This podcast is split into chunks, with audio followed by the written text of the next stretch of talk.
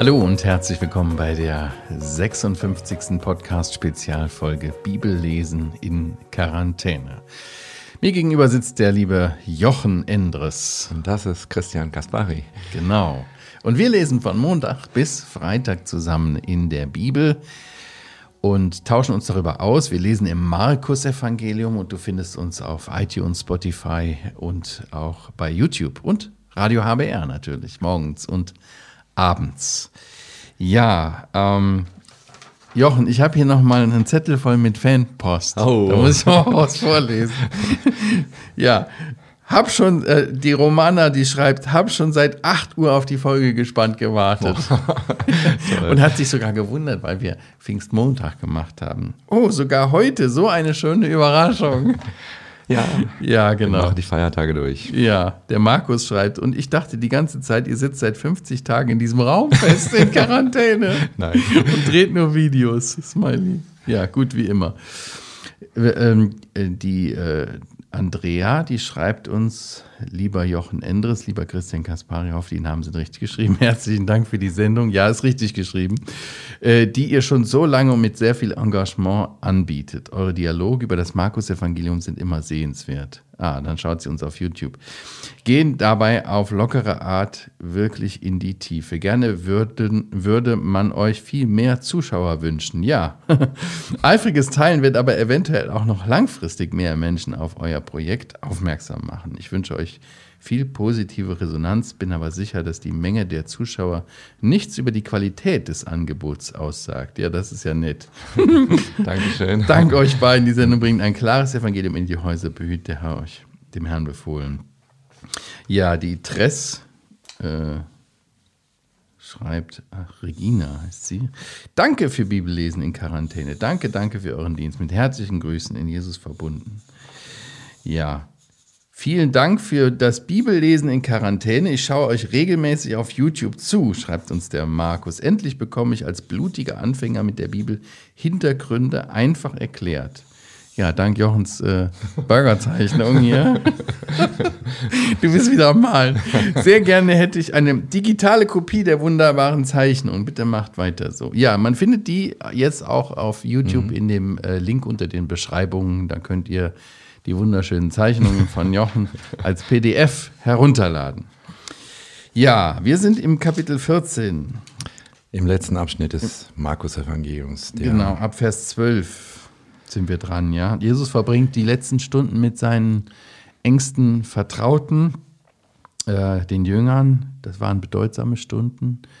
Das Mahl wird eingesetzt hier, das Passa, was sie feiern, und das Abendmahl wird eingesetzt das praktizieren wir seit ja, fast 2000 Jahren jetzt. Ne? Ja, ja. Als Gemeinde weltweit immer wieder, weil Jesus es uns gesagt hat. Wir schauen uns das gleich näher an.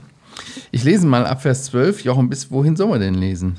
Ich würde sagen, wir müssen mit der Einsetzung des Abendmahls, das muss wenigstens mit vorgelesen sein. Ob wir so weit kommen, weiß ich nicht, aber ich würde okay. bis Vers 26. Bis Vers 26, ja, ja, bis sie das Loblied singen. Okay, gut, machen wir das mal.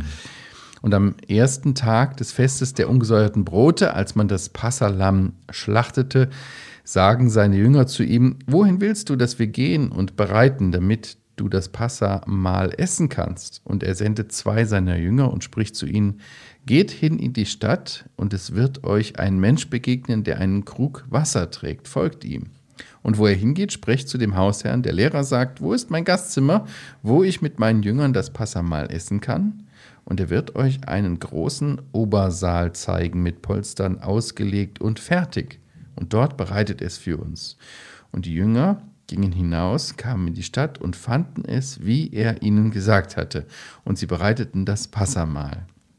Und als es Abend geworden war, kommt er mit den Zwölfen. Und während sie zu Tische lagen und aßen, sprach Jesus, Wahrlich, ich sage euch, einer von euch wird mich überliefern, der, welcher mit mir ist. Sie fingen an, betrübt zu werden, und einer nach dem anderen zu ihm zu sagen, Doch nicht ich. Er aber sprach zu ihnen, Einer von den Zwölfen, der mit mir das Brot in die Schüssel eintaucht. Der Sohn des Menschen geht zwar dahin, wie über ihn geschrieben steht, wer aber jenem Menschen durch den der Sohn des Menschen überliefert wird. Es wird jenem Menschen gut, es wäre jenem Menschen gut, wenn er nicht geboren wäre. Und während sie aßen, nahm er Brot, segnete und brach und gab es ihnen und sprach, Nehmt, dies ist mein Leib. Und er nahm einen Kelch, dankte und gab ihn den, und sie tranken alle daraus. Und er sprach zu ihnen, Dies ist mein Blut des Bundes, das für viele vergossen wird. Wahrlich, ich sage euch, dass ich nicht mehr von dem Gewächs des Weinstocks trinken werde bis zu jenem Tag, da ich es neu trinken werde im Reich Gottes. Und als sie ein Loblied gesungen hatten, gingen sie hinaus zum Ölberg. Ja. ja. Wir hatten beim letzten Mal, in dem letzten Abschnitt hast du ja die Überschrift gegeben und ich fand es sehr schön, was ist dir Jesus wert? Mhm. Wir hatten beim letzten Mal einen dreiteiligen Abschnitt nach der Sandwich-Struktur, die wir ja jetzt kennen. In der Mitte der, die besondere Botschaft, aber eingeleitet von einer Geschichte, die nachher weitergeführt mhm. wird. Judas war der Verräter in den ersten beiden Versen, er ist der Verräter in den letzten beiden Versen. Dazwischen die wunderbare Geschichte von der Frau, die hier gar nicht mit Namen genannt wird, die dem Herrn große Ehre erweist, indem sie all ihr Erspartes in Form einer Narde über ihn ausgießt. Ja, und wir werden sehen, auch unser Abschnitt jetzt hat eine Dreiteilung, aber eigentlich nicht eine Sandwich-Struktur, sondern eigentlich eine Steigerung. Mhm. Die ersten Verse 12 bis 16, da ist, glaube ich, das Wort bereitet, vorbereitet, fertig mhm. und so weiter ganz wichtig. Also es geht um Vorbereitung auf mhm. das Passamal. Dann kommt eine Steigerung, dass plötzlich bei diesem schönen Fest plötzlich ein ganz, ganz tiefes Thema aufgeworfen mhm. wird, nämlich von Verrat. Und wenn man denkt, das ist ja kaum noch zu steigern an, an Spannung, das mitten im Passa so etwas, dann wird im Passa, der dritte Teil ab Vers 22, das Passa bekommt eine neue Bedeutung. Es wird mhm. eigentlich ein neues Fest aus dem Passamal, du hast es mhm. gesagt, wie das Mahl des Herrn, das Herrenmahl, das Abendmahl. Mhm. Also vielleicht auch hier, wir werden sehen, eigentlich ist jetzt alles in den letzten äh, Abschnitt des Markus-Evangeliums irgendwie dreigeteilt. Und mhm. irgendwie hat Markus dieses Muster. Also ich schreibe mal hier auf Vorbereitung. Vorbereitung. Und dann kommt Verrat mhm. oder Ankündigung des Verrats. Mhm. Und dann kommt neue Bedeutung oder neues Fest mhm. oder neues mhm. Symbol. Ich schreibe mal Symbol. Ja. Ja, dieser Jesus, dieser Mann der Öffentlichkeit, lässt hier eine ganz private, geheime Passafeier äh, vorbereiten. Ja. Die Vorbereitung müssen im Geheimen geschehen, weil die Führer, äh, die religiösen Führer, die waren dabei, auch das Passa vorzubereiten. Und gleichzeitig trafen sie auch Vorsehungen, Vorkehrungen, Jesus zu töten. Das hatten sie feste vor.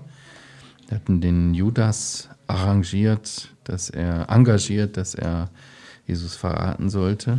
Ja. Ähm, aber weißt du, was mir aufgefallen ist hier? Er hat mich sofort an Kapitel 11 erinnert. Ja, richtig, das ging Der mir auch Der Einzug so. in Jerusalem, hier in Kapitel 11, haben wir uns das ja ausgiebig angeschaut, ja. äh, mit ganz großen, ja, ähm, Begleitung von Menschen, die ihm zurufen und ihm, ihn ehren. Äh, zieht er ein nach Jerusalem. Ja, und alles ist von ihm vorbereitet. Ne? Das ja. Fohlen steht schon da und er sagt ihm das genau. vorher alles. Er schickt welche vor. Ähm, genau. genau so und genau diese Vorbereitung, ja. so wie sie die antreffen sollten, so, äh, so ist es auch geschehen. Und hier ist es wieder, geht es wieder um einen Einzug, aber der ist ganz im Verborgenen. Und auch hier werden Jünger, zwei Jünger, herausgeschickt, vorzubereiten. Ne? Ja. Ähm, aber das, das ist eine ganz andere äh, Art von, von Einzug. Ja. Im Geheimen, ja. im Verborgenen. Ja. Unterscheidet sich da ganz gewaltig, ne? Aber ich meine, wenn man sich vorbereiten kann, man kann sich ja nur vorbereiten, wenn man weiß, was kommt, nicht wahr? Ja. Also ich glaube, diese, dieser Abschnitt, der so zeigt, dass, wie, wie, mhm. wie vorbereitet der Herr ist, dass ihn nichts überrascht hat, soll uns das auch zeigen. Ja, auch von dem Nachfolgenden mhm. hat ihn nichts überrascht, weil er konnte ja genau sagen, da wirst du dem Mann begegnen, dass der Saal wird so aussehen. Nicht lasst euch überraschen, nicht ich werde überrascht sein, sondern er hat alles vorher geplant. Für uns wäre das eine totale Überforderung als Menschen zu wissen, was kommt als nächstes, ja. oder? Ja. Weil wir würden uns ja Sorgen machen ohne Ende. Wir würden ja, ja verrückt werden. Wenn es was Gutes wäre, würden wir vielleicht schon Vorfreude haben, aber so etwas vorzubereiten, ja. zu wissen, ich gehe jetzt nach Jerusalem, um dort zu sterben. Mhm Ja, das ist wahr, das ist wirklich.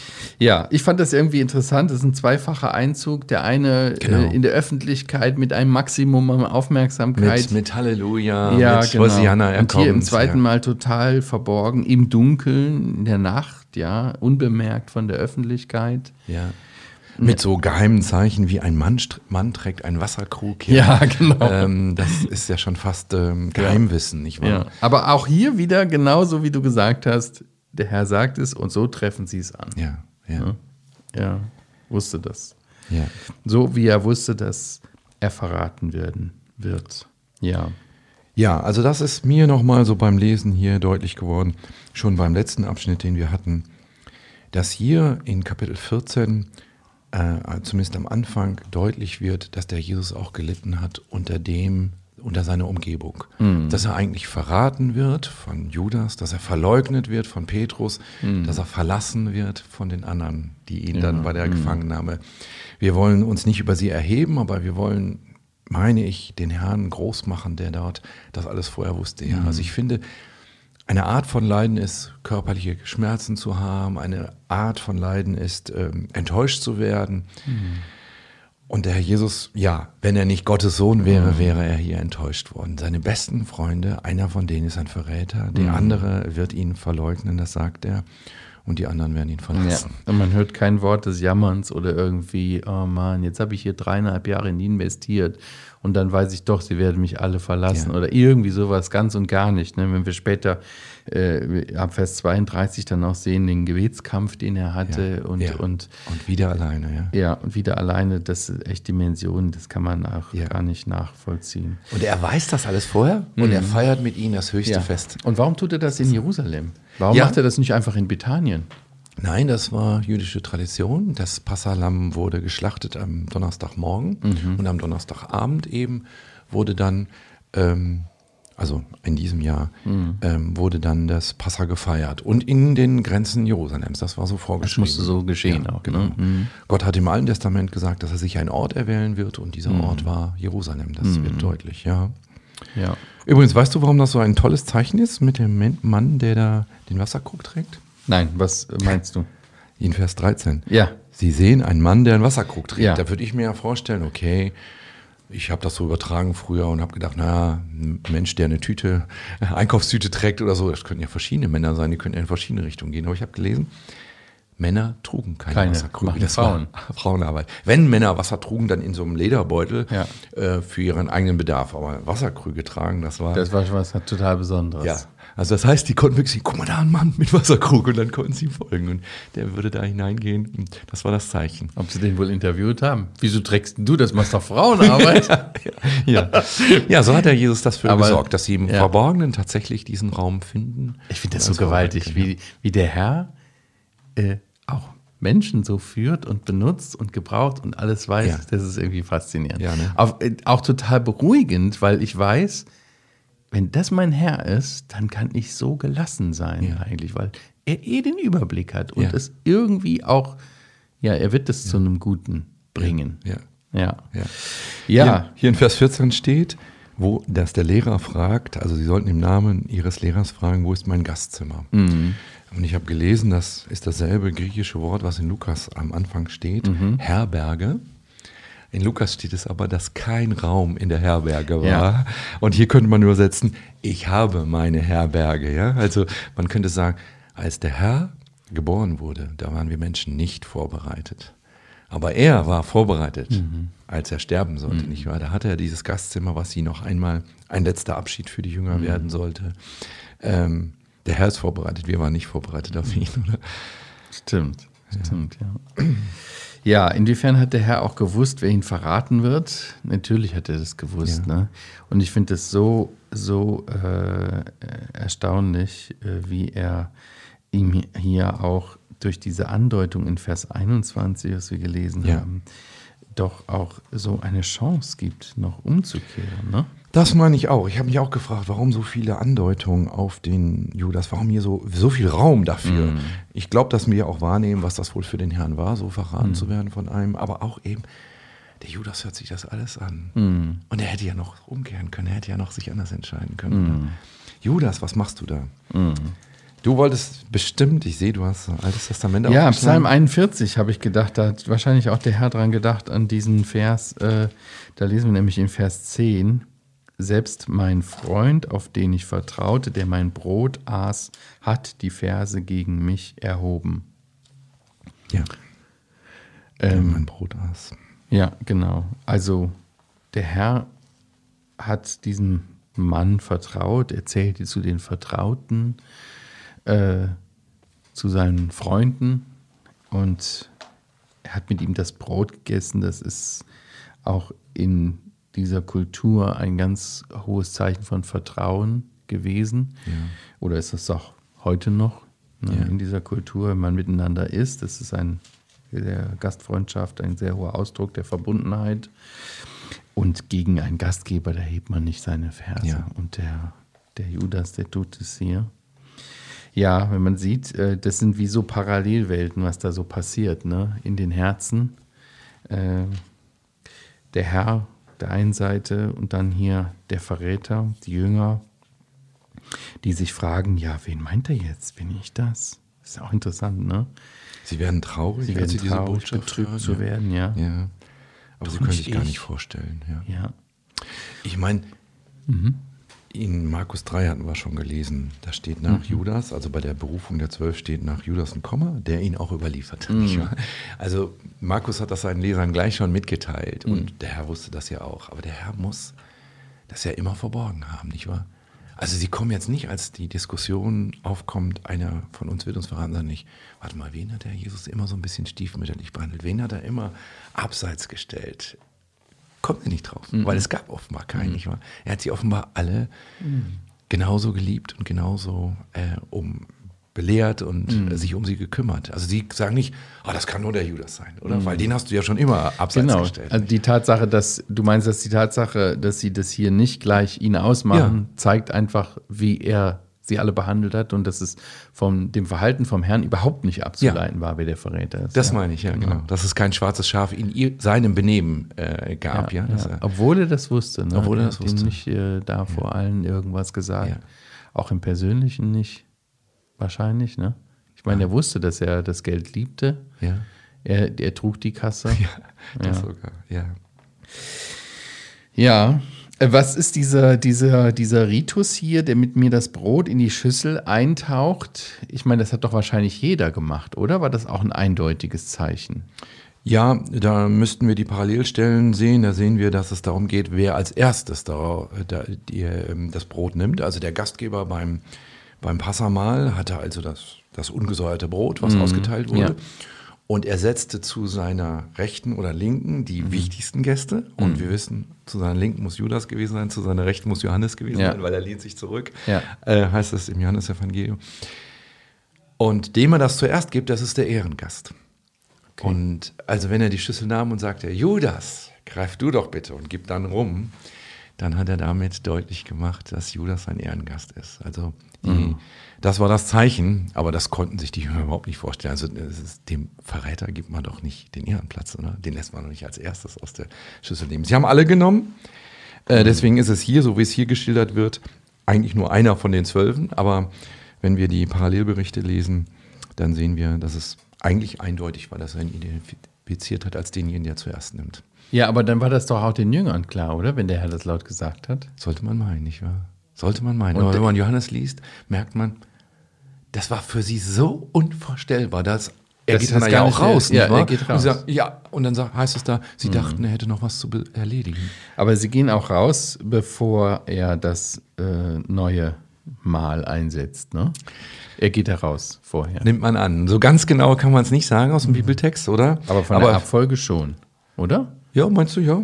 Also hier jetzt nicht. Genau. Hier genau. nicht, aber in anderen Evangelien, im Lukas-Evangelium? Ja, ja, aber wo es deutlich so steht, dass er rausgeht, ist Johannes. Ist und Johannes, im Johannes ne? wird das Abendmahl nicht erwähnt, nicht wahr? Stimmt. Von daher müsste man zwischen den Zeilen gelesen bestimmt, mhm. aber ähm, ich würde es nicht ganz so fest behaupten. Es sei denn, mhm. du hast, Lukas, meine ich, kann man auch nicht so ganz genau rausschließen, wann er jetzt rausgegangen mhm. ist. Ähm, Aber es würde natürlich passen, denn das Abendmahl ist letztendlich ja nur für Leute, die wirklich verstanden haben, warum Jesus mm. stirbt, oder? Mm. Nee, stimmt, da steht es auch nicht deutlich. Genau. nur im Johannes steht es und da ist es halt nicht. Genau, und da gibt es kein Abendmahl, von daher. Abendmahl, ja. Also da gibt es natürlich, aber wird ja, ja nicht geschildert. Ja, ja, ja, ja. ja. aber das war nicht, äh, das ist mir auch aufgefallen, als ich mir den Text äh, durchgelesen habe, hier im Vers äh, 20, 21, wie sehr der Herr da auch nochmal einen, ja, einen direkten Appell macht an Judas und habe mich gefragt, welche Wirkung, ja, sollte das wohl auf Judas haben? Ja. Und das zeigt uns ja. einfach, dass er eigentlich dieser Appell nochmal zur Umkehr gegeben hat, ne? ja. einsichtig zu sein hier. Ja. Vielleicht noch eine Schwierigkeit, ja. die sich da auch auftut oder die da eigentlich klargestellt wird, aber die wieder so eine Schwierigkeit ist, wie die du mhm. letztens angesprochen hast, wo man sagen muss, ja, aber das verstehe ich nicht, das ist menschlicher Logik nicht so zugänglich. In Vers 21 mhm. Wie über ihn geschrieben steht. Mhm. Also im Alten Testament steht wieder mhm. hier, dass jemand den Herrn verleugnen würde. Du hast das gelesen und noch viele andere Stellen mehr. Sogar nähere Umstände. Es wird sogar der Preis, der Blutacker ja, wird genannt ja, und ja. so weiter. Und unsere Logik daraus wäre, okay, wenn Gott das vorher sagt und Gott ist souverän und macht alles, dann wird das so kommen, dann hat man keine Chance, sich anders zu entscheiden. Mhm. Und hier steht, Gott hat das so bestimmt, es steht vor, vorher geschrieben. Und im nächsten Satz, Halbsatz steht, Judas, du kannst dich entscheiden. Das ist falsch, was du tust. Mm. Und du bist verantwortlich für deine Entscheidung. Mm. Du bist jetzt nicht entschuldigt damit, ah, einer muss mm. ja diese Rolle übernehmen oder so. Diese Dinge, dass die Bibel ganz klar lehrt, Gott ist souverän, Gott kann alles vorher wissen, alles vorher bestimmen. Er ist der Souverän. Nichts geschieht, was er nicht festgelegt hat. Und dieses andere, jeder Mensch ist verantwortlich. Ja. Jeder Mensch entscheidet. Und kein Mensch kann sich rausreden, ja, das war ja von Gott so ich, musste ich konnte so ja, ich genau. war, war, ja Schicksal und ich musste mich genau. dem ergeben. Ich konnte da überhaupt nicht genau. gegen. Steht ja schon da, oder? Ja. Nein, diese beiden ja. Seiten, die ich nicht übereinander kriege, ja. sage ich ganz ehrlich, aber die sehe ich in der Bibel immer wieder so ausgedrückt. In der Vers 21 finde ich ist zum Beispiel. Judas, von deiner Entscheidung her, es wäre mhm. besser, du wärst nicht geboren worden, weil du wirst dafür bestraft werden, für das, was du jetzt tust. Mhm. Aber das ist nochmal ein letzter Appell der Liebe, du kriegst mein, mein Ehrengast mal. Mhm. Und das war absolut frei von Zynismus oder irgendwas, genau. sondern wirklich aufrichtig von Herzen. Ja.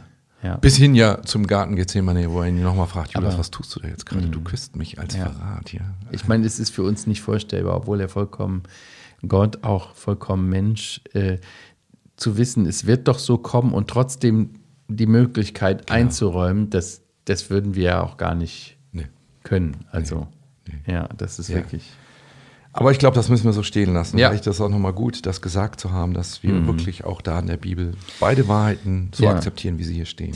Ja, wollen wir uns noch den letzten Abschnitt anschauen und die Bedeutung so dieses Mahls. Also wir sehen ja hier, es, es geht um das Passa, das Passamahl äh, äh, zunächst, ähm, was sie dort miteinander äh, essen. Und dann äh, sehen wir aber hier in Vers 22 etwas Ungewöhnliches, etwas Neues was geschieht. Genau. Und das ist offensichtlich nicht mehr Passamal. Nee. Man hat bis dahin, ja, seit dem ja. Auszug aus Ägypten ja. hat man dieses Passamal gefeiert und du hast das schon gesagt, das erinnerte, Gott wird vorübergehen. Ja. Ein Lamm ist geschlachtet worden. Genau, in der letzten Folge hatten wir das. Ja. Mhm. Und jetzt kommen wir plötzlich dahin, nehmt dies. Mhm. Und jetzt müsste man ja eigentlich sagen, das ist ja eine Erinnerung an das Lamm. Mhm. Und jetzt kommt, nehmt dies, ist mein Leib. Ja.